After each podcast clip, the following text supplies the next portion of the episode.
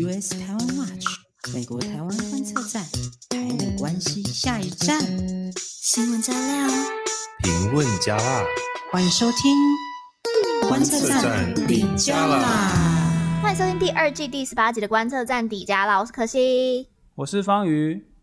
大家好，我是香哥。真难得这礼拜吼，敢若无啥物大代志，但是无代志都是好代志啦，是毋是？但是虽然讲咱这礼拜敢若较平静，较无呃，对，我是讲台美关系这方面啦，外交这诶、欸、新闻可能无遮济，但是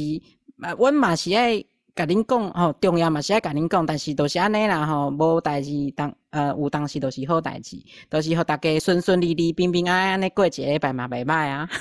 对毋对啊？不对啊，其实这周还是有个超级大事。嗯，你安尼讲无毋对哦，毋对样讲有对吗？毋对对对，你安尼讲，诶，我这样讲有对吗？对对 对，有方宇，你有你想要加入台语的行列吗？袂歹，你安尼，你安尼讲毋对呢？那本周哎、欸，接下来就不行，我只会讲这一句。其实有啊，就是应该说在今天之前，就其实就只有两件事。对对对对对对对，就是说，就是说我们原本觉得说啊，就是就是这本周已经比较平静一点了，对。没想到还是有大 大事啊！对对对对对对对，赶快埋一个梗。好，我们等一下埋一个梗，等一下来讲。好啊，那我们今天今天要还是一开始要先感谢，就是我们很多的粉丝。然后我在这里，我想要征询一个人。学霸奶奶，你到底是谁？学霸奶奶就是我们每一次学每学霸公对国家公园的学霸。哦，对，你在学霸国家公园吗？因为我们每一次就是只要上片，然后 YouTube 就一定会学霸奶奶在第一时间马上就在下面留言，然后马上到场支持。你到底是谁？学霸奶奶，你贵庚啊？感谢感谢你，真的超级感谢。对啊，然后就是谢谢大家的支持。然后我们晚一点还有一个。今天的 podcast 比较不一样，我们待会会有后半段呢，有个非常精彩的一个算是专题的讨论。对，那这个专题的讨论跟整个东南亚有相关，那我们等下会再介绍更多。那我想要知道，我们现在就是录音的这个时间点是台湾时间的九月十一号，美国还在九月十号，对，美国还在九月十号。但是呢，如果以台湾的时间来算，这是九一一的二十周年，对。整个对美国还有对整个国际政治的发展都是一个非常重要的一个阶段啦，就是在九一这件事情，就大家知道嘛，九一一让整个美国战略重心从整个中东呃就转移到整个中东跟反恐战争，然后诶、嗯欸，这个对其实对台湾跟中国也有很大的影响，因为反恐战争也给中国跟美国一个合作机会，因为在九一之前，就小布希他其实一开始没有对中国那么友善。那因为反恐战争的这个目标呢，就让美国他必须要找中国一起帮忙来制衡北韩，所以就提供了美中合作的一个机会。而且其实二零零一年，二零零一年还有一件大事情发生，就是呢，中国加入世界贸易组织。对，超级。对，所以说那个时候等于就是美国把所有的心力都放在反恐，然后呢，就跟中国啊就一起发大财这样子，就所以一点都不觉得中国是一个威胁啦。嗯、那二十年之后，当然这个就局势是整个转变了。对，对，对，那那照样内功，那这样九一对对台湾英雄嘛，应该挺大哦。对啊，对啊，对啊，是真的很大。但是现在就是二十年之后，整个重心，美国的战略重心又有回到印太了啦。哎、欸，尤其是在那个阿富汗的这样战争结束了之后，就等于是美国把所有的资源从这个中东啊，这个中亚地区整个转回来，放在亚太。嗯嗯嗯。啊，那现在讲对呢啊，阮想到讲几礼拜进前，咱的 podcast 的讲都有讲到迄个啊，副总统啊，贺经理啊，贺经理啊，我去当然啦，对不对？去东南亚嘛，那个前几礼拜的 podcast 没错，叫都公鬼娘，这个都是显示说美国对东南亚地区开始有就是多重视一点啊。那我们今天的节目后半段呢，就要来介绍一本近期出版的精彩好书，它是由春山出版社出版。对，它叫做《中美争霸，两强相遇东南亚》，它是由美国的这个在呃乔治华盛顿大学教书的一个中国研究专家，叫做沈大伟 （David Shambaugh）。我们同时呢会邀请到长期观察东南亚政治的国关研究者江怀哲来跟我们聊聊，请期待后半段的节目。没错，等一下就后半段有有好料，有好料喽。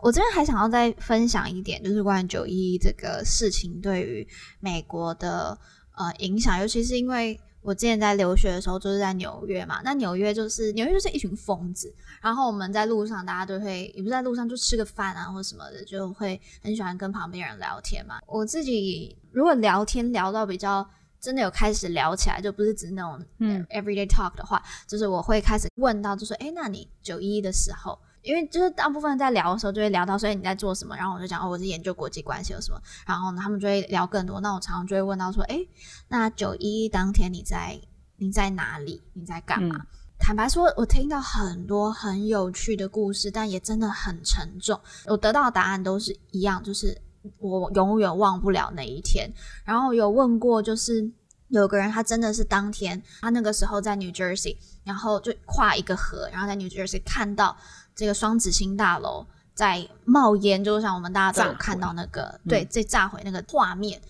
他亲眼看到之后，他就因为那天那起事件九一一而决定投身军人，就是从军，然后当了对当了十五年的军人。对哪，他给我看他身上有两处的弹伤，对，就是他在从军的时候所受的伤。然后他有碰到一个人，就是当天就九一一发生的时候，就那个时候瞬间是。全纽约的地铁停止运作，嗯，因为怕上面会有那个更危险的炸弹，对对，更危险的炸弹客什么的类的，所以就是当天就完完全停止运作。然后我就有个朋友，他那个时候在闪冲三十四街，然后就走了好几十个 block，他就是呃往北走，然后用走回家。但他在路上就沿路上面就看到所有人都在走在路上，因为地铁都不能通行，没有车可以坐。然后、嗯、对，但远远就看到。双子星大楼就是在那边冒冒烟，对，然后就是整个你会一直看到所有人，对，很沉重，所有人一直回头，一直回头，一直回头，然后都不敢相信自己看到了什么，然后所有人的眼睛，嗯，所有人的眼睛是非常焦虑的，就害怕，就你不知道接下来会对会发生什么样子的事，嗯、所以哦。这边也推荐大家，就是我觉得这或许这二十周年会是大家可以去回顾九一一事件的一个很好的一个时机啊。有好几部电影都是在讲这件事情，像《联航九三》，然后还有呃，像是《New York Times》他们最近也有一个 podcast 出来。如果大家之后有机会，我非常非常非常推荐大家去那个纽约的九一一的纪念馆。他就在原呃原址的旁边盖了一个纪念馆。我跟我爸两个都是重度的成瘾于美国的政治，所以我们两个我们两个就在那里待了五个小时。狂热吗？对，他是他他有一点就严重的，所以他我们两个就在九一一纪念馆里面，嗯、然后待了五个小时。然后我们旁边的其他同、嗯、同行的朋友都超讨厌我们的。然后，但是我不得不说，我觉得。里那个真的非常值得去，还有个有个电话，就它是一个，就是一个电话，然后你拿起来，然后你可以听到当时就是黑盒子里面的事，就是那个联航九三的机长回报塔台，然后跟他说叙说当时的状况，或是呃当时有很多盘旋在空中的。呃，民众他们不知道自己的飞机是不是有被劫持，然后有可能打电话回家跟家人说道别这样。哦，我现在讲我在起鸡皮疙瘩，但是我真的很对啊，很你刚一讲，我鸡皮疙瘩都起来了。对，就我非常 超级推荐大家可以去看那个博物馆。要如果不行的话，我觉得也可以在可以看很多的电影，九一相关电影太多，就一大，嗯、绝对就一大堆，就是对啊。就是推荐大家去看了。好啊，九一讲了蛮多的，就是我们今天还有很重要的台美大事要讲。对，讲太久刚刚才 对，刚刚才说好像这个礼拜没有什么大事情，就在我们要录音的当下，也不过就几个钟头前的事情。真正发发生了一个大代志，都、就是咱今天里头一个要来讲的代志大条啦。那个英国的媒体的《金融时报》底咧高，就是九一一这天诶，台湾时间的十一日凌晨，都是咱录音的前几点钟发生呢。发生交接代志，就讲诶，在国安会秘秘秘书长诶顾立雄，啊，搁有外交部长吴钊燮等人呢，来访问美国，跟美方的资深官员在呃马里兰州的首府安娜呃波利斯那边见面，然后举行这个特殊管道的这个对话。啊，重点是啥？大家又看买，这个重点是啥物？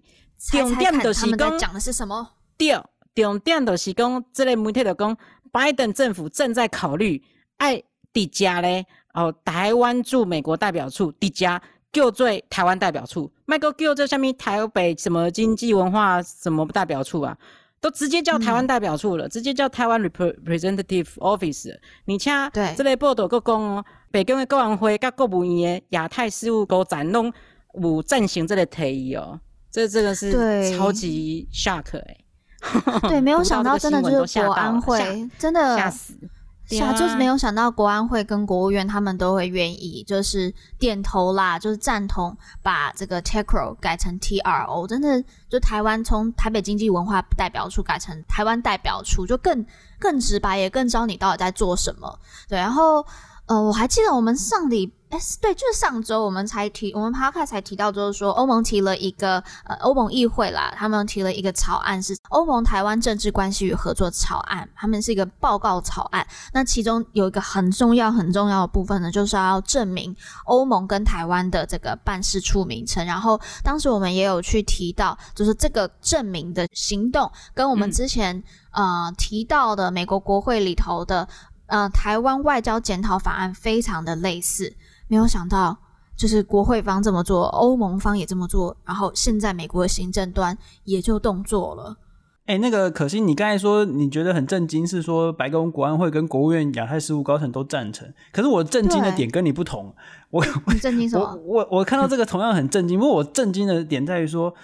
这个事前双方都保密到家，你看你怎么能够想象说我们的国安会秘书长还有外交部长就这样子到了美国？而且你知道，那刚才讲到、嗯、他们是在那个 Annapolis 这个地方，就是马里兰州的首首府，对对。那就是在华府的大概半个小时车程，就等于就是旁边而已嘛。比如说你从这个台北开，就是开个车到什么板桥之类去开会，有点像这样子。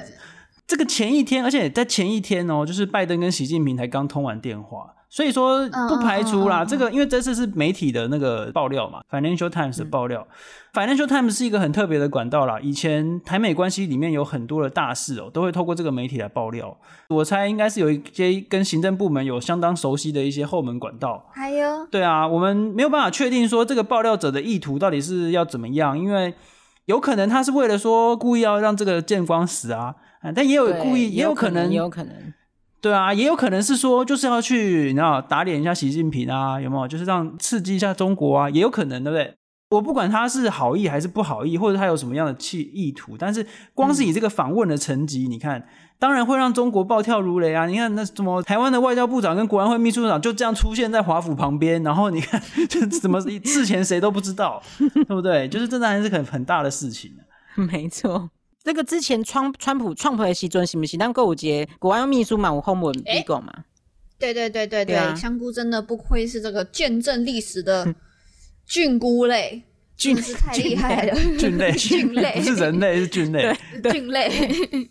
哦，对，没错，香菇讲没错，在二零一九年的时候，在那个时候的国安会秘书长李大维他也有访问美国，然后跟当时的白宫的国安顾问 John Bolton 见面。事后呢，这件事情是由美方主动的去公开消息，并不是跟现在是媒体爆料这样。那嗯、呃，这个之前在过去，哦，在二零一九年之前是没有。这样子是，就是国安秘书长可以直接跑去跟美国白宫国安顾问这样碰面。那要知道的事情就是我们的国安秘书长跟白宫的这个国安顾问，等同于总统的首席幕僚的角色，就是他们就是总统旁边的第一人了。那这样也让大家知道，就可以看到台美关系这种。非常高阶层级的这样子的交往，嗯、呃，这是算是媒体消息报，就是来曝光了啦。但是可以看到，就是说台美之间的互动还是维持在非常高层级，而且是讨论事情也是非常重要的事情的。没错，那这个在二零一九年的时候，还有发生一件事情，就是台美之间作为一个中介部门。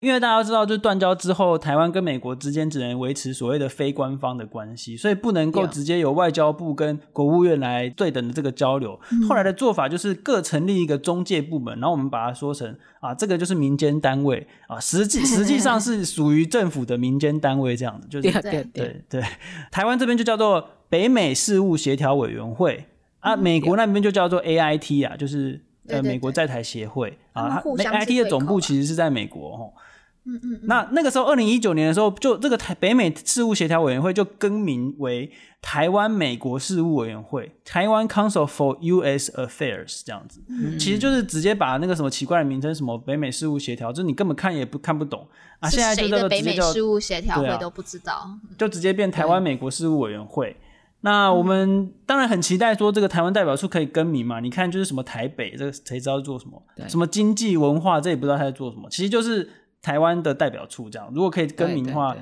对，对，这是当然最好。如果如果下一步是什么？下一步就是我们也不要中介单位，就不用 AIT，大使馆的啦，就直接大使馆就大使馆。这当然是就是下一再下一步了，再下一步。对对对，我们就是希望可以继续这样持续进展啦。对，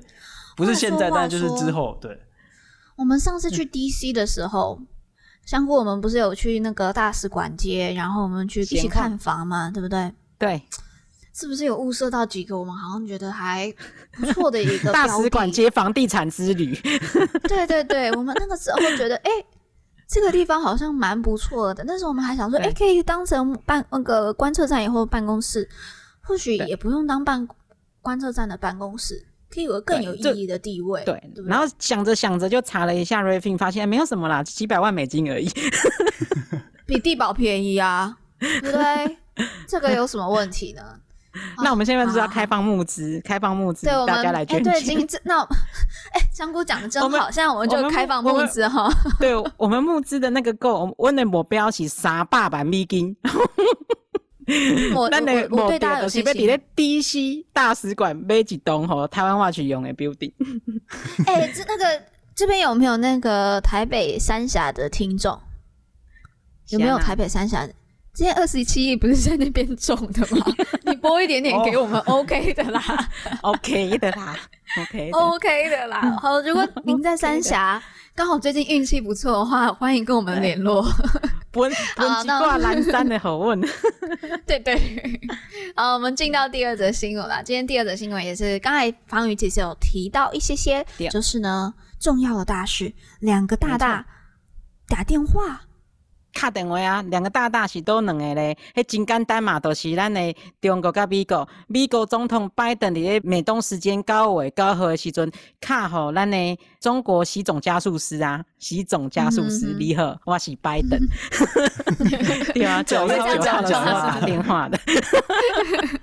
中国国家主席习近平总加速，习总加速师近平，对对对，对，啊，这个是路透社的报道啦，就是路透社他们有报道指。出来就是说，这个拜习之间的这个通话总共维持了九十分钟，还蛮长的。就是说真的，这种外交的谈话，就是内容其实也都是准备好的啦。那双方，因为双方还需要很久哎，一个半小时聊很久。你可能跟你的男朋友、跟女朋友都没没讲这久哦。但但是因为要翻译啦，因为就是讲九十分钟，可能有可能他们真正讲的大概是一个小时吧，然后再加上翻译，就是这种九十分钟。那因为我两个也都老人家了，欸，就是拜登七十八嘛，快七十九了，嗯、然后哎，习、近平我是不知道多少哎，六十几啊，六十五位嘛，长辈了啦，所以呢，不知道九十分钟的习近平六十八岁，六十八对，会不会度孤讲到一半睡着？Hello，对啊，Hello。Are you still there？哎，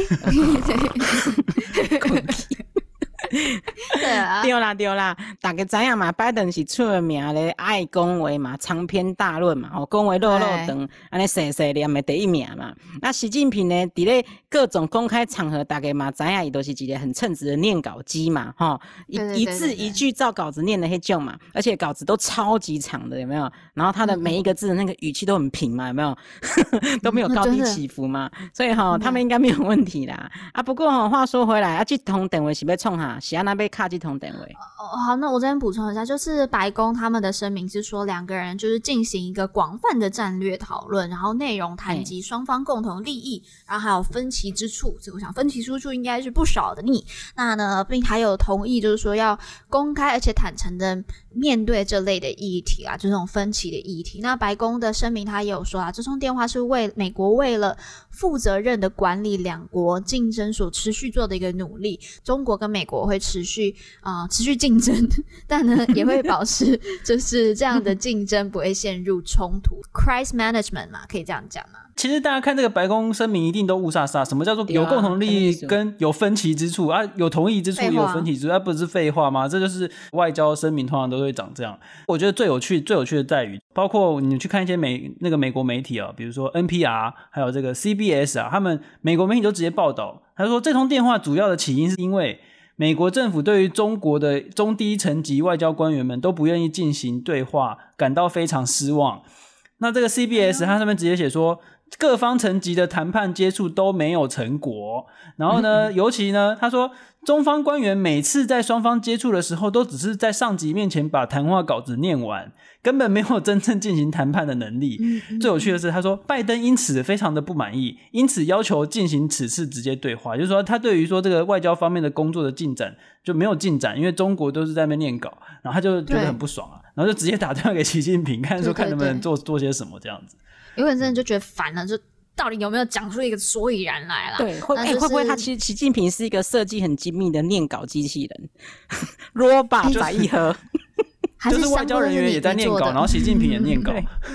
对，好，我们其实可以之前有看到这这段时间来，譬如说有中美双方他们之前在那个阿拉斯加有个会谈嘛，那那个时候中方等于是在全世界面前跟。美国撕破脸，然后在这个阿拉斯加的会谈之后呢，呃，国务卿 Sherman，然后被副国务卿、呃、副副国务卿对 Sherman，他有访问中国，然后那个访问他是跟王毅嘛，然后也是一直被拖延，还有气候特使 Kerry 一直就尝试要去跟中国去有个对话，但是也是吃闭门羹，就是这些种种的迹象都是发现都是，嗯，中国虽然表面讲一直说啊，你美国他中。呃，一直讲就是说美国对中国很差，美国的政策挑衅，但是似乎也没有要进一步的尝试跟美国打好关系啦，就至少那个诚意是没有展现出来的。啊，这个意思就是讲你刚刚想要挑战别人，想要挑战美国，啊，讲唔敢讲，哈，啊，讲呢怕人的话救人，哈，做菜话俩菜，就是迄个意思嘛，是不是？这好生动哦，等一下，怕人的。怕狼诶，怕人话 救狼啊，打人的喊救命哦，对啊，啊做贼话俩差，对啊，当小偷了，跟他说哦，这边有小偷，赶快来抓小偷。台语很多的那个这描述真的都很生动。不过这，哎，我跟大家分享一下，我刚好就是今天早上，就是录音当天是这个九月十一号星期六的早上，刚好参加一个讨论会，然后被媒体问了一个问题。然后这个媒体就问我说：“啊、呃，这个通话呢，是不是要给拜登一个台阶下？你看他最近那个什么阿富汗表现的很不好嘛，嗯、是不是给拜登台阶下？可是我就是，啊、我我当下我听到这个问题的时候，我愣了好几秒，就说：呃，不对啊，因为报道都已经讲得很清楚哦，是拜登对中国感到不满意哦，然后美方对于中国的这个外交成绩根本无心谈判不满意，同时拜登说要控管中美双方的竞争哦，注意这是竞争。”就是美国要控制这整个竞争的状况，所以美国主动出牌，怎么会是给拜登台阶下？我就觉得说，是不是就到底怎么会被问到这个问题？这样，我觉得可以，大家可以看一下，就是保守派媒体 Fox News 啊，他引出来一段引言，我觉得很能够代表这通电话的意义。他是说，这通电话的意义就是说，要画一个护栏，保护的保护的这个范围，他说这个叫做 State Guardrails and Parameters。画另一个护栏跟这个范围，确保说美中双方虽然在激烈的竞争当中不会恶化到变成冲突。为什么美国要一直强调说要避免冲突，要避免冲突？因为不管是什么状况下啊，大国之间的直接冲突都会带来很严重的后果。你看，直接使用军事冲突，对啊，你看直接出兵，这个是耗费巨资，而且会有就是人员的伤亡啊等等。我觉得我们必须要知道一件事情，就是我们先前有报道过，我们好像也有在 podcast 里面有讲过，就是说。中国方面在军事跟情报体系这几年来是越来越封闭，然后他们有进行一些改组，所以就是越来越封闭，越来越不去看世界到底在发生什么事情。对，那在川普的时期呢，不管是国安、情报、国防部门呢，都其实有努力的想要跟中国方面多沟通哦，因为美方很担心说中国随时都会误判外界对他们的这个看法，有可能一个风吹草动，然后中国就开始俩起来这样，突然间就是觉得啊，大家都想要打我，然后他又打回去这样子。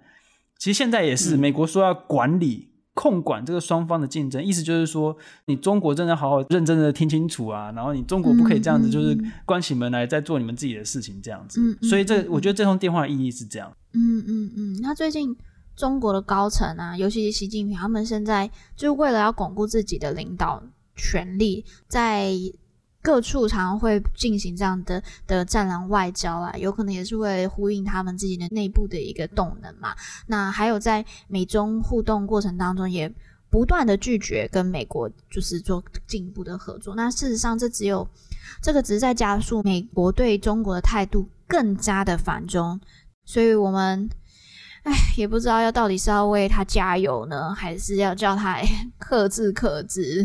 是。让我好难做人呐、啊！哎呀，你陷入两难了吗？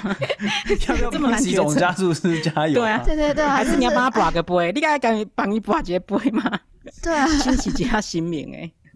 好了，我们今天前面就这两个，我们今天新闻没有很多，但是呢，都在提的就是美中之间的这个。冲突跟对抗啦，那呢，我在讲到美中之间的这个对抗，我们就必须要看到一个很重要的地区，就是东南亚。那我们前几个礼拜都有，就是多少谈到一点东南亚，但是都是带过带过。那我们这次刚好因为这本好书《中美对争霸》的这本好书出版了，那我们想要趁这个时间呢，来一起来讨论一下整个东南亚、美中在东南亚竞逐的一个形式。呃，方宇有写一写一篇关于这本书的书评，对不对？对，之后会刊出来。那我们今天就很开心可以邀请到怀哲，怀哲，怀哲，欢迎怀哲。嗨，大家好，主持人好，很高兴今天可以上节目。我们才开心可以邀请你吧？那我们今天很开心可以邀请怀哲。那呃，这本书的作者是沈大伟老师。哎，等一下，等一下，会不会有读者觉得沈大伟是就是华人？哦，也有可能呢。对，好，沈大伟是他的中文名字。沈大伟老师是 George Washington 大学的老师，然后是真的是一直长期是关心中国事务的一个教授。然后，呃，在美国的整个智库圈，中国议题上面，他的声量是很是举足轻指标性的，对，指标性。对，他的原名叫做 David Shambaugh。对，就是我之前看那个中国媒体啊，去做说什么，就介绍美国的那些中国通啊，哦，对，很懂中国的学者，中国人其实很很爱做比赛跟排名嘛，然后他们就是排说，就是那边排说哦，谁的声量就是谁最重要什么，然后我看沈大伟的排名超前面的，反正总之他就是一个什么时候的，好几年前的，这我们等下应该会再谈到，就是说因为在二零一五年之后他就入华啊，不是，就是他就。批评了中国共产党，在这之后可能比较少，嗯、所以我看到了这个媒体应该是应该是在二零一五年之前的之前对，嗯嗯嗯嗯嗯。好，那我我想要先讲到这次的这本书，我觉得我们之所以邀请怀哲，还有一个很大的原因就是怀哲他直接跟沈大伟老师做了一个比访。我看了之后，内容非常精彩。我会把整个这个笔访的内容，就是放在我们的叙述栏里面，非常鼓励大家去看这两篇的访问。但是，哎，总共是两篇，对不对？因为我目前看到是两篇。对，它是它是一篇啦，但它把它拆成两趴，然后看书这样。两嗯，在上报。好，好，我之后会就是放在这个叙述栏，大家可以去看。那我觉得我不想要在这边透露太多，但是我想要先请问怀哲，可不可以跟我们分享几个，就在比访沈大伟老师的过程当中，你最惊讶的一个回答，然后还有你收获最多的一个回应？跟沈老师，我觉得可以比访，我觉得是蛮不错啦。当然蛮感谢老师，就是说老师的。回复其实都蛮长的，就是说不是只是轻松打发掉。嗯、然后我最印象深刻的答复的话，我觉得反而是针对书的延伸内容。我大部分问他的问题，其实比较集中在想要更厘清一下他觉得书中的一些重点，然后对于未来，比如说像拜登政府的一些政策、一些看法，东南亚各国的一些能动性的讨论。但我觉得印象最深刻就是最后我有问他，就是说。如果他想象一下五十年后中美两国在东南亚的实况，就是他觉得会有哪些重要的特征，哪些发展？那对美国、中国还有东南亚区和全世界来说的话，就是最好的情境可能分别是怎样？那这个沈老师他就是说，他觉得这样未来其实当然很难预测。我觉得他点到一个重点，就是说，他说中国将永远因为和东南亚距离近而发挥巨大作用，而美国将永远是这个所谓的。Tyranny of distance 残酷距离的受害者。嗯、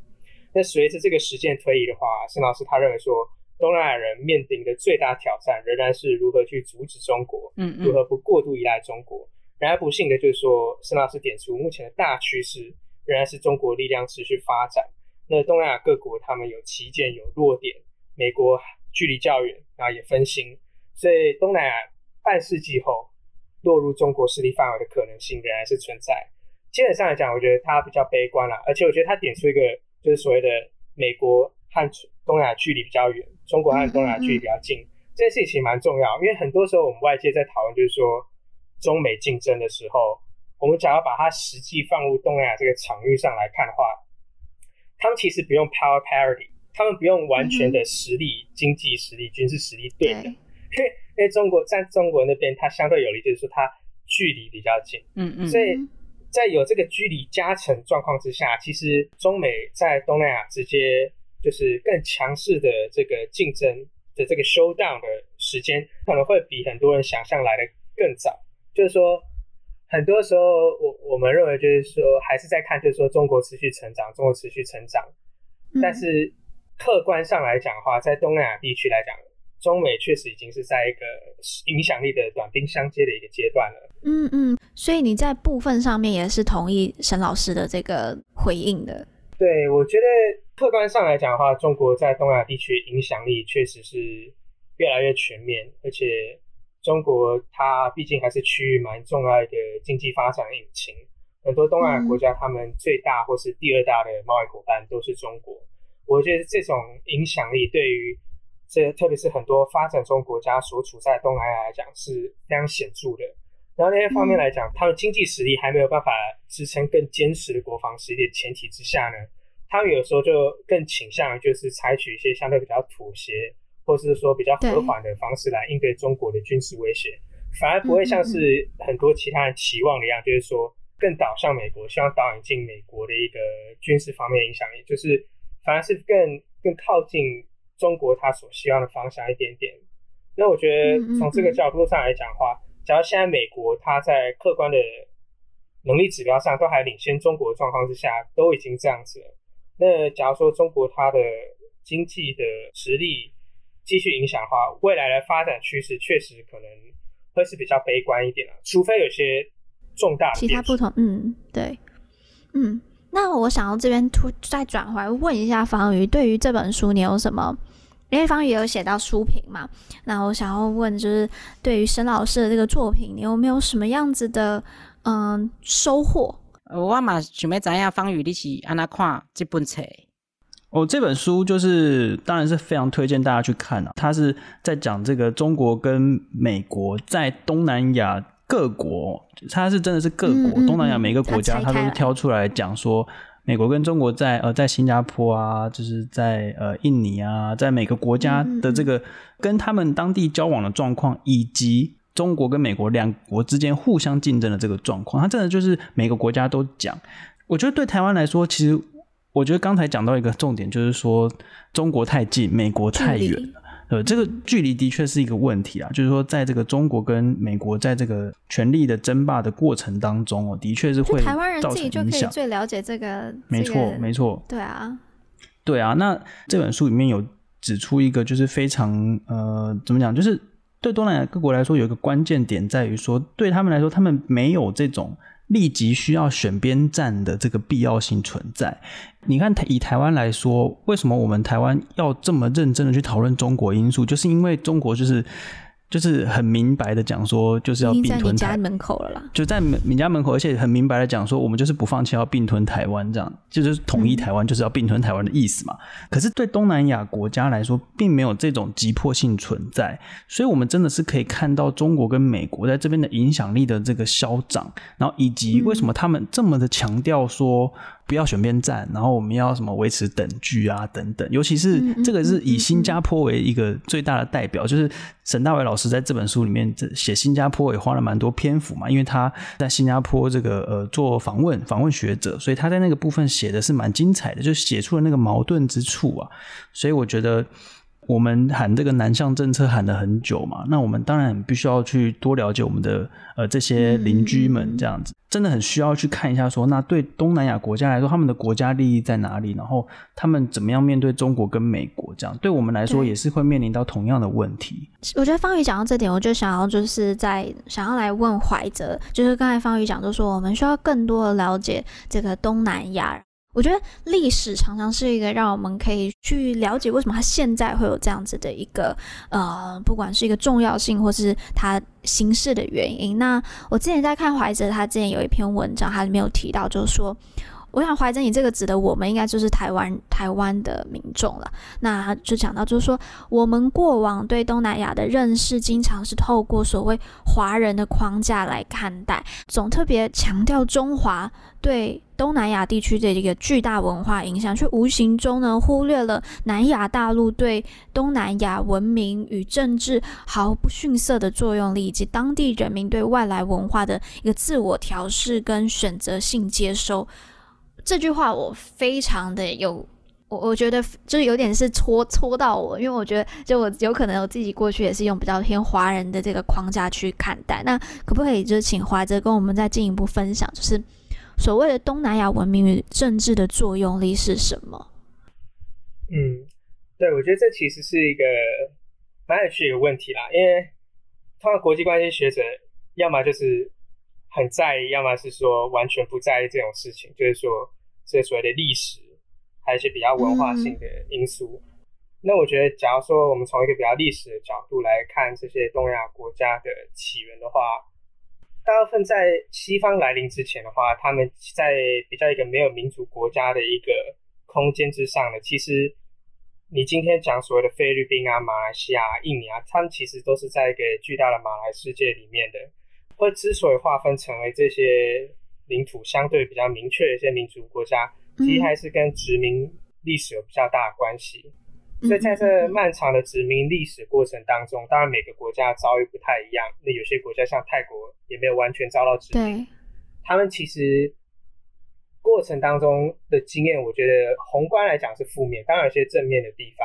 这造成就是说，他们后来新独立的国家，他们其实很多时候他们的国族叙事都是在一个。建立在一个反西方的一个轴线上，那同时间当然还有一些特别国家，像是越南，他们的国族叙事里面反中也是一个很重要的元素，就是说从中国当中去争取越南一个独立。嗯、所以你可以看到，就是说成为这个民族国家，成为一个后殖民的一个政体，他们反中反西方是一个蛮重要的元素。然后另外来讲，就是说，就算是他们已经独立，其实还是有很多这些东亚精英还是会前往前殖民的母国去留学，像是。不管说像是荷兰啊，或者是说像是英国啊、法国等等，所以他们还是仍然觉得说西方是一个值得学习的一个标的。嗯，但同时就像前面讲这个反西方情节作用来讲，他们还是有时候会有些想要驳斥或自我辩护的想法。所以，比如像是后来我们知道九零年代，像马来西亚或者说新加坡，它发展所谓的亚洲价值论说，我觉得也不完全只是说，因为他们想辩护，就是说他们的政体并不是一个。很完美运作的一个民主政体而已啊，我觉得是有些是有些后殖民的一些情节在里面。那我觉得这也是为什么他们有时候跟中国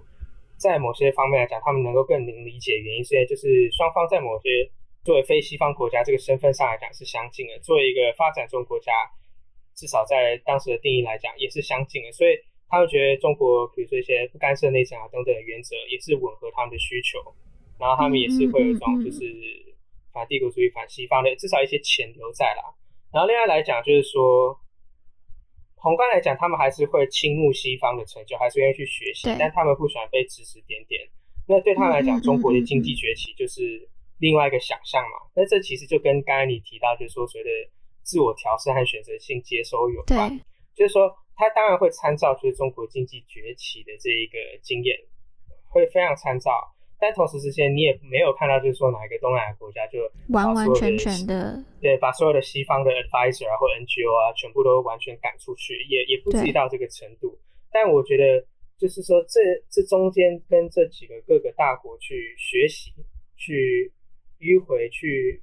互动的这个比重的话，我觉得他们还是会受到所谓地缘政治结构影响。那至少从我们过去二十年的经验来讲的话。嗯中国的影响力、中国经验的参照是持续在上升当中的。嗯嗯，刚才华哲这样讲，我就突然觉得有个好大的一个，就以台湾人的角度啦，我觉得有一个蛮大的一个差异，就是我们常会讲台湾是在夹缝中求生存，就是有一些人会这样讲啦。但是，嗯，我觉得刚才听到东南亚，我觉得他们那个弹性更是是更高的。我不知道怀哲有没有这样的感受，就是东南亚他们国家的在中美之间的弹性，嗯、就是刚才也有像刚才方宇所提的。对，我其实也刚才也在想方向，我觉得我会这样区分啊，这其实有研究支撑，就是说跟中国有领土争议，就是在特别是在南海区域有这个争议的菲律宾和越南，基本上来讲，他们对中国的想法观点是确实是比较负面，没有错。嗯，嗯嗯，但是。你拉到距离比较远的国家，像是印尼和马来西亚，相对来讲这方面的冲突争议比较少的国家，他们看待中国的角度跟台湾的差异就会真的会非常大。就是说，我觉得，我觉得台湾人在看东南亚怎么去看待中美两国的时候，需要意识到这一点。就像刚才方才讲，就是说，就是两岸之间，台湾和中国之间是有一个很明确的一个军事的一个拮抗的一个关系存在。对。然而，除了菲律宾和越南。来讲以外，其他国家顶多是小型的纷扰，所以他们看待中国的时候，确实不会把它视为是一个很立即性的一个威胁。所以他们听到就是说，美国一直在跟他们讲说，中国是一个意识形态的一个巨大挑战，他们或许可以 get it，但是他们这不是他们最 care 的事情，因为你你要怎么去跟一个可能国家还以很大比例的民众还在贫穷线以下的国民去跟他讲说，你现在最应该在乎的是中国的威权扩张。而不是说现在中国眼下可以提供给你一些经济援助，甚至说不是经济援助，而是说你可以出口某些关键物资到我们的市场来讲，嗯嗯嗯嗯、我觉得就是我我当然我觉得我们台湾人有我们自己的判准了，但是我觉得假如你有时候去理解东南亚不同的人的一些 calculus 的话，你会稍微能够比较理解，就是他的想法是从何而来的。对。对这个这个，而且我觉得，我觉得还有一点很重要，就是刚才有提到历史的重要性嘛。那其实台湾现在这个台湾的这个政权的历史，就是从一九四九年以来，应该说从一九五零年以来，我们一直哦，一直都是在美国这个阵营这边的。就是如果没有美国的话，没有美国的那个军事的援助啊，经济的援助啊，其实台湾现在这个政府。这个政权是没有办法撑到现在的，可是，在东南亚国家就没有这样子的这个历史的这个元素存在，甚至连民主转型都会有困难的。对啊，对啊，所以我觉得就是台湾在对，就是不管是在经济的发展上，在民主政体的转型上，以及我们现在在国家安全，尤其是军事上面，嗯、就是军事设备啊、呃，军武方面啊等等。都是高度依赖美国的状况，但是东南亚并没有这样的问题，所以我觉得更更要扣回这本书啊。这本书就是告诉大家说，那到底就是美国跟中国在东南亚的竞逐，到底优势或劣势在哪里？尤其是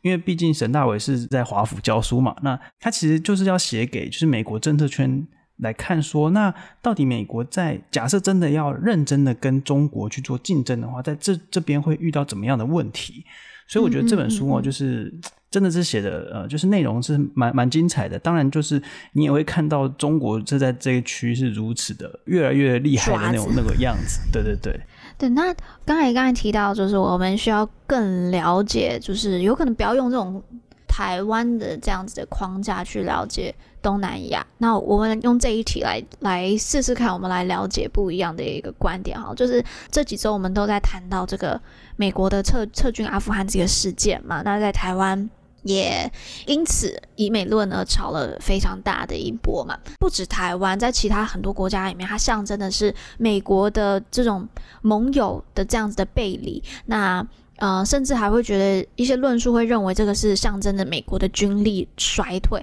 那如果我们抛弃掉我们刚才所说的用这种非常台湾角度来去解读东南亚的话，那想请问东南亚是怎么样去看？美国撤军阿富汗这件事情的，当然就是说东南亚各国会有一些差异啦，然后不同的群体可能观点也是有点差异。但只要宏观整理来讲的话，我觉得有几个主要的一些讨论。比如说第一个，当然就是说，我觉得这这个部分可以谈一下，就是说，很多人会认为说，美国在阿富汗的撤军的这个表现，比起是说是在 commitment 上面大家视为软弱。更像是说大家会对美国的一个 capacity 能力上面的一些质疑，嗯、就是说，嗯，就觉得蛮，就是说怎么会做成这样子啦？然后像是比如说我们都知道，像马凯硕啊，就是新加坡新加坡很有名的一个比较常会去正面看待中国崛起的一个学者，他就是这样讲，他就是说把阿富汗的这近期事件视为就是说一个美国外交失利的又再一例证。那当然还有一些其他的一些。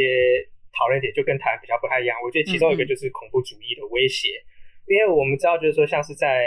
马来西亚、印尼、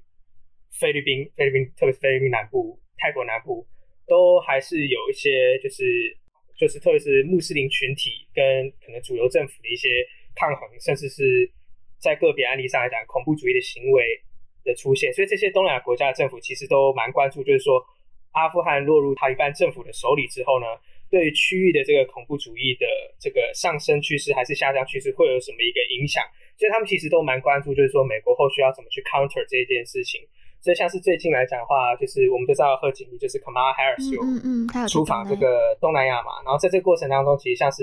李显龙啊，他就有有特别去强调，就是说希望阿富汗不要再成为就是恐怖主义的一个中心啦。然后他们的外长呢也有去特别强调，就是说。恐怖主义这个威胁必须要持续关注，甚至是说东协外长他们其实近期讨论会议里面，他们的声明里面其实也都有触碰到恐怖主义这件事情。那其实对很多个别东南亚国家来讲，他们其实这个威胁确实是具体存在，不是单纯很表面。比如像是那个印尼跟这个盖达组织有些关联的这个伊斯兰祈祷团啊，他们其实早期是有些成员是在在阿富汗有受训，或者说有些联系的。然后甚至说，像是菲律宾南部的恐怖主义组织那个阿布萨亚，就是他们常常会绑绑架一些个别外国人。他们其实他们的创办人本身以前也是有在阿富汗参与过战事，所以这个连带其实是非常非常紧密的。所以我觉得东南亚国家他们的这种紧张啦，我觉得是蛮合理的。然后另外来讲，其实稍微有一些联动关系，就是所谓的难民议题啦，因为其实，在近期的撤军事件之前，其实就已经长期以来就是有些来自中东不同国家，包含阿富汗在内的穆斯林的难民流亡到就是东亚区，比如像是马来西亚，其实有蛮多媒体报道在讨论这件事情。那最近的这个动荡，在阿富汗的动荡，东南亚国家就有些国家他们在警惕，就是说就是在关注啊，就是说会不会造成一个难民潮的一个出现，然后东南亚国家要怎么去做回应。那有些个别国家，像菲律宾，它其实就有说他们是欢迎难民啊，当然后续的措施等等，这就值得关注。但我觉得基本上来讲，东南亚国家他们，我觉得这这很难是一个完全正面看待的事情啊，因为这些东南亚国家就是说，就 state capacity 来讲，其实都不是说特别坚韧的。然后我觉得他们是会比较警惕看待这一发展的。然后宏观来讲的话，我觉得就跟我觉得这里跟台湾有点像，就是说对战略竞争的关注啊，就是说，嗯嗯嗯嗯。美国现在撤军阿富汗之后，他空出来的这些 resources，这些注意力会放在哪里？那很多东亚学者其实他们想法也是一样，就是会放更多在对印太、在广义的东亚区域上来讲。嗯嗯。那我觉得这边来讲的话，台湾很多观察是比较正面看待这件事情嘛。对。因为我觉得东南亚他们这边其实是比较 cynical 一点点啦，就是、哦、真的吗？就就他比较 cynical 一点的原因是。因为，因为就像我刚才讲，就是说对东南亚来讲，当前最重要的议题，中国威胁的排名绝对是，就台湾视角来看的话，嗯、就他们他们不会摆那么前面啦。嗯、我觉得这样来讲，就是整体宏观的社会经济发展还是很重要的。然后对他们来讲，就是说美国对区域的关注，假如 narrow down 来讲，变成是一种 security 就安全占很重要比重的一个竞争的话，他们会觉得说，美国看待他们的眼光就。就太窄了，就是变成是说全部都在想，就是说我们要怎么用东南亚国家来跟中国去做抗衡。那我觉得其实很多东南亚国家其实不是很舒服这件事情的。嗯，我觉得他们不是很喜欢啦。要怎么知道他们不喜欢？其实你常常去看李显龙在 Foreign Policy，或是说他自己的外面讲话，他其实他们就就是基本上是照三餐在讲，就是说不要逼我们选边，不要逼我们选边。对。然后我觉得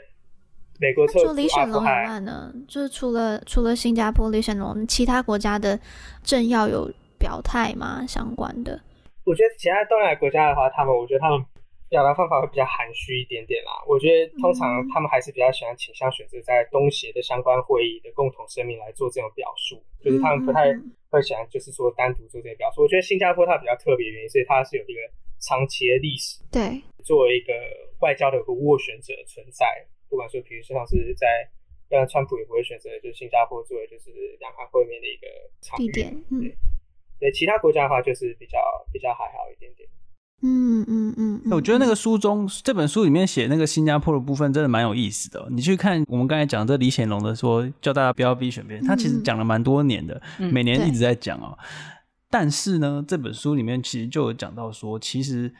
呃不选边这件事情，在未来是会越来越困难的，因为就是中国是越来越强。然后就是沈大伟老师他其实有提到说，就是中美之间的这个摩擦其实也会越来越多。你看他书名其实就写很清楚了，就是。Great powers meet，就是说这两个国家都是 great powers 的这种状况下，在这个区域的这个竞争，呃，中文的书名叫做争霸嘛。他其实里面有讲到说，就是其实他觉得这样的状况是越来越难以维持下去啊。那之后会怎么发展，好像还是很难说的。对，真的蛮难说。那但我想要问怀哲的一部分是，中国他在这段期间他怎么去论述呢？针对东南亚，有可能因为阿富汗事件，有可能有一些对美国 capacity 或是军力上面的一些疑问，那他们中国会怎么借由这个契机去做一下他们的论述？我个人观察是，他们没有特别去 orchestrate 一个针对东南亚的一个宣传主轴啦。但我觉得你看到的，他们想要论述，应该是跟他们目就是他们的 state media 在讨论，基本上把大家视为就是说美国。有一个失败的一个例证，然后另外来讲就是他的 security commitments，他的这个承诺是不可预测的，是不能够相信的。那、嗯、当然来讲，我觉得对于某些东南亚国家，比如像菲律宾来讲，它跟菲呃美菲之间有很多军事协定，这样子的质疑是确实是会让有些人有心动的。对其他国家来讲，本来跟美国的军事安全关系就没有那么直接紧密相连来讲的话。我觉得他们其实就抱持一个旁观的态度了，就是我觉得他们就是，也就是看着然后笑 笑，对，嗯嗯嗯嗯。好，那我我觉得讲了很长一段时间，我觉得我们还是回过头来，我们来看一下台湾。就是刚才方宇有提到，我们还也有我们的这个新南向政策嘛。那我想要问的就是说，我们台湾在这个美中的南东南亚竞逐当中，当这个 Great Power Meet，呃，台湾扮演着什么样子的角色，我们也要保护我们的战略地位。我们如何要去做到？那我们的新南向政策要怎么去对接呢？我觉得基本上来讲，台湾目前跟东南亚的主要关系啊，政府对政府就比较宏观 （state to state） 的一个关系来讲的话，大部分还是贸易，就经贸关系是很重要一环。当然，我觉得宏观上来讲，你去跟日本跟中国比较来讲，量体是稍微小一点点。对。那我觉得，所以这方面的一个影响力的话，我觉得比较起来是。当然就没有风头那么健了。另外来讲，文化传播力的话，我就一直觉得这其实蛮重要。就是说，特别是你看南南韩在东亚区地区这个非常巨大的一个成功，就是从文化、从娱乐产业的软实力，然后再导引向就是他们对于南韩产品，不只是电子产品，对美妆产品、各式各样的产品的兴趣，我觉得其实是蛮蛮钦佩的啦。那我们台湾这方面的传播力。感染力其实还还不够强，啊，有待加强。以前比较对以前比较老式的那种对华人社群的那种花销政策啊，其实近年来讲当然是有些弱化。那这当然跟台湾的民主转型，嗯、国家认同转型是有些关系。当然，东南亚的年轻人，我觉得对台湾来讲蛮多是有好感的。但我觉得好感其实也是有分层次的。他们对韩国的好感是很明确的，能够讲出来他们喜欢哪些 idol，他们喜欢吃什么泡面，他们喜欢看什么剧。他们对台湾的好感可能停还是停留在比较说，哦，我之前去台北的时候，我蛮喜欢一零一，我喜欢珍珠奶茶。是谁？我我们要怎么去更加深这个？我觉得是蛮重要。这是我们目前嘛，我觉得我们希望的角色，但是更全面的一个伙伴关系嘛，就是不只是说刚才讲经贸文化上来讲，甚至说在安全关系上来讲，比如像是海巡方面合作，这个我们都会蛮希望的。然后我们希望我们是一个正面的一个区域的一个好的一带好的改变的一个 contributor。那美国他希望我们台湾扮演什么角色？我觉得美国美国希望我们在东南亚扮演的角色，就是希望我们是一个中国的镜像啊。我觉得在川普时期特别是这样子，嗯，我觉得在拜登时期稍微还好一点点，但我觉得这个想法是蛮明确，就是说我们就是作为一个就是 the other China 的一个对 the other China better China 的一个想象存在。我觉得潜意识里来讲，我觉得他们就是看待台湾在东南亚他们希望扮演的角色就是这样想。那我觉得，那我们自己怎么想呢？我觉得，我觉得我们自己目前来讲几个趋势啊，第一个就是像供应链的转移趋势。那我们其实台湾有非常多以前在中国或者是说在其他地区的台商，其实是有在加深加大在东南亚地区的一个投资，不管说是设厂啊，或是最相关的营运等等。那我们当然是正向看待这件事情嘛，因为更多的经贸参与，才会有更多的经贸影响力。然后另外来讲的话，就是文化软实力很关键嘛。我们当然我们知道，我们台湾最近几年，像以前郑丽君时期的文化部是很积极在培植台湾这方面一个能量。当然我们很期待就是说未来几年继续发展。那另外来讲就是人与人之间互动嘛，这次其实这很多都是新南向政策有碰到的 angle，就是说更多年轻人愿意去东南亚游留学工作。那其实这是从 grassroots level 去厚实这个网络。那我觉得这其实创造出来效应就是说。你要去丰富当地人对台湾的想象，因为其实老实说，你其实很多人东亚人对台湾的想象还是比较平板的。哦，不管说哦以前的流行话，或者说哦，我知道我们台你们台湾在这边有一个工厂，可能在某个比较市郊的一个地方，然后在做一些、嗯、没有真正的交流的感觉。对对，对，我觉得这个加深，因为还最最后一点就是非政府组织方面的合作啦。我一直觉得这是台湾的强项，嗯，而且我觉得这是相来讲跟中国去比较的话来讲，我们基本上是就不会公民动能很强啊。对，我觉得这是我们很强，然后我觉得相对来讲遭遇到的直接阻碍，就是直接在竞争上的阻碍比较少的一个场域。对，我觉得这真的是一个很好的一个建议。那那方妤呢？你对于就是台湾在这个美中东南亚竞逐当中，我们的角色你会怎么看？我觉得刚才怀哲讲的都。大概就讲的差不多了。嗯、我我比较想要问方妤，就是你觉得美国更 expect 台湾在整个印太政策上面的这个角色？我自己是觉得台湾应该可以有有一个目标，因为美国现在在就是从这个庞佩奥时期开始哦，有做了一件事情对台湾哎蛮有利的，就是说美国在。一些台湾的邦交国，或者是邦交国的周边呐、啊，就是跟台湾一起，然后去跟当地政府合作。比如说，呃，就是在我们的邦交国啊，比如说这个圣露西亚，然后就是这些这些国家，哦，然后还有在南美洲去跟当地的的国家合作。那我觉得这个就是从自从那个台北法通过之后，然后美国开始去重视说台湾的外交关系也是美国的外交政策方面在某一些区域的很重要的一环嘛。然后我们之前也有在，应该有在 Podcast 里面有讲过，就是说美国对台湾在外交上的援助呢，或者说合作呢，是已经就是有到这个所谓的 working level，就是说在这个最前线的这个外交官、这个事务官的部分，都有建立起这样子的这个合作关系。嗯嗯。那我觉得就是现在在东南亚这个区域，是美国本身其实也需要加强跟当地合作。那如果假设可以。就把台湾拉进来，那其实我们也是有一些地缘上的优势啊，毕竟我们也是比较近嘛。然后就是我们也是有很多跟社会上啊人际关系的互动啊，然后比如说我们都有移民啊、移工啊等等，我觉得其实可以就是加强这个部分啊。就是我觉得新南向政策当然是一个非常重要，当然就是它在执行上是有一些不足之处，但是我觉得是要继续加强，让我们台湾自己在外交的，也就是我们刚才一直在讲的 capacity 这个字，就是我们台湾在东南亚的外交上的 capacity，现在。其实坦白说是不够的，但是如果我们可以跟美国一起在某些合作方面，这种尤其是软实力啊，或者这种呃培训的这些工作啊方面，从这个方面来加强跟东南亚的这个呃互动关系的话，我觉得应该是一个可以努力的方向。嗯嗯嗯嗯嗯，好啊，我觉得我们今天也谈了聊了蛮久的了。那我觉得刚才方宇就讲到就说，我觉得一开始我们以我们人民的角度啦，要先去了解整个。东南亚，呃，对啊，我也觉得哈，台湾人应该要更尝试的去了解东南亚，而且也要了解整个美中在东南亚这边的一个一个角力。那就还是推荐大家来看这本书，然后也很推荐怀哲去比访沈大伟老师的这个这个 piece。哎，我们两个分之后应该都分别有那个书评会看出来嘛？那对，再再再跟大家做分享。怀哲的你会什么？大概什么时候出来？我就那个时候就疯狂的逼我们的观众来看。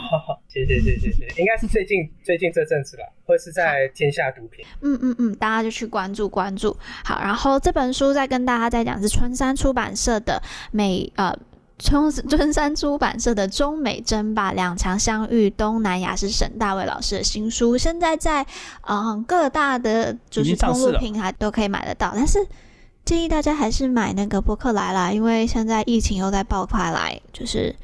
哎，这样我是不是又在帮博客来打广告？好，不要就是要哎，不对，诚品也有线上书店啊，好不好？就是线上书店大家，啊、对对对，一整排的线线上书店嘛。对，线上书店这支持线上书店哦，就是好，大家疫情期间大家还是保重保重。对，啊，我想我想要反驳，我想要反驳你，说我觉得应该是。你知道，就是假设你那种家家里附近有那种书店呐、啊，应该也要支持一下实体的那个。好，做好防 防对对对防疫措施的进入你家的旁边附近的书店，对，对实体书店，就是我觉得因为实体书店比较很难哦，对是，对，真的比较。OK，如果如果这样讲，这样这样讲这样好，如果你那个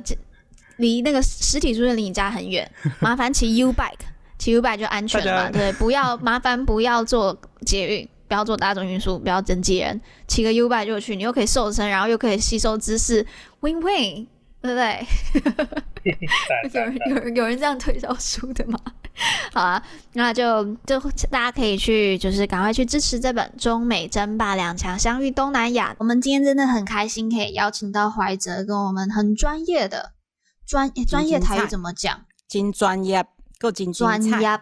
就专业诶访问啦，访问，嗯，访问 好，真的很感谢怀哲，谢谢怀哲。那我们今天的节目就先到这里，谢谢大家听了这么久，那我们就下周见喽，拜拜，拜拜，拜拜。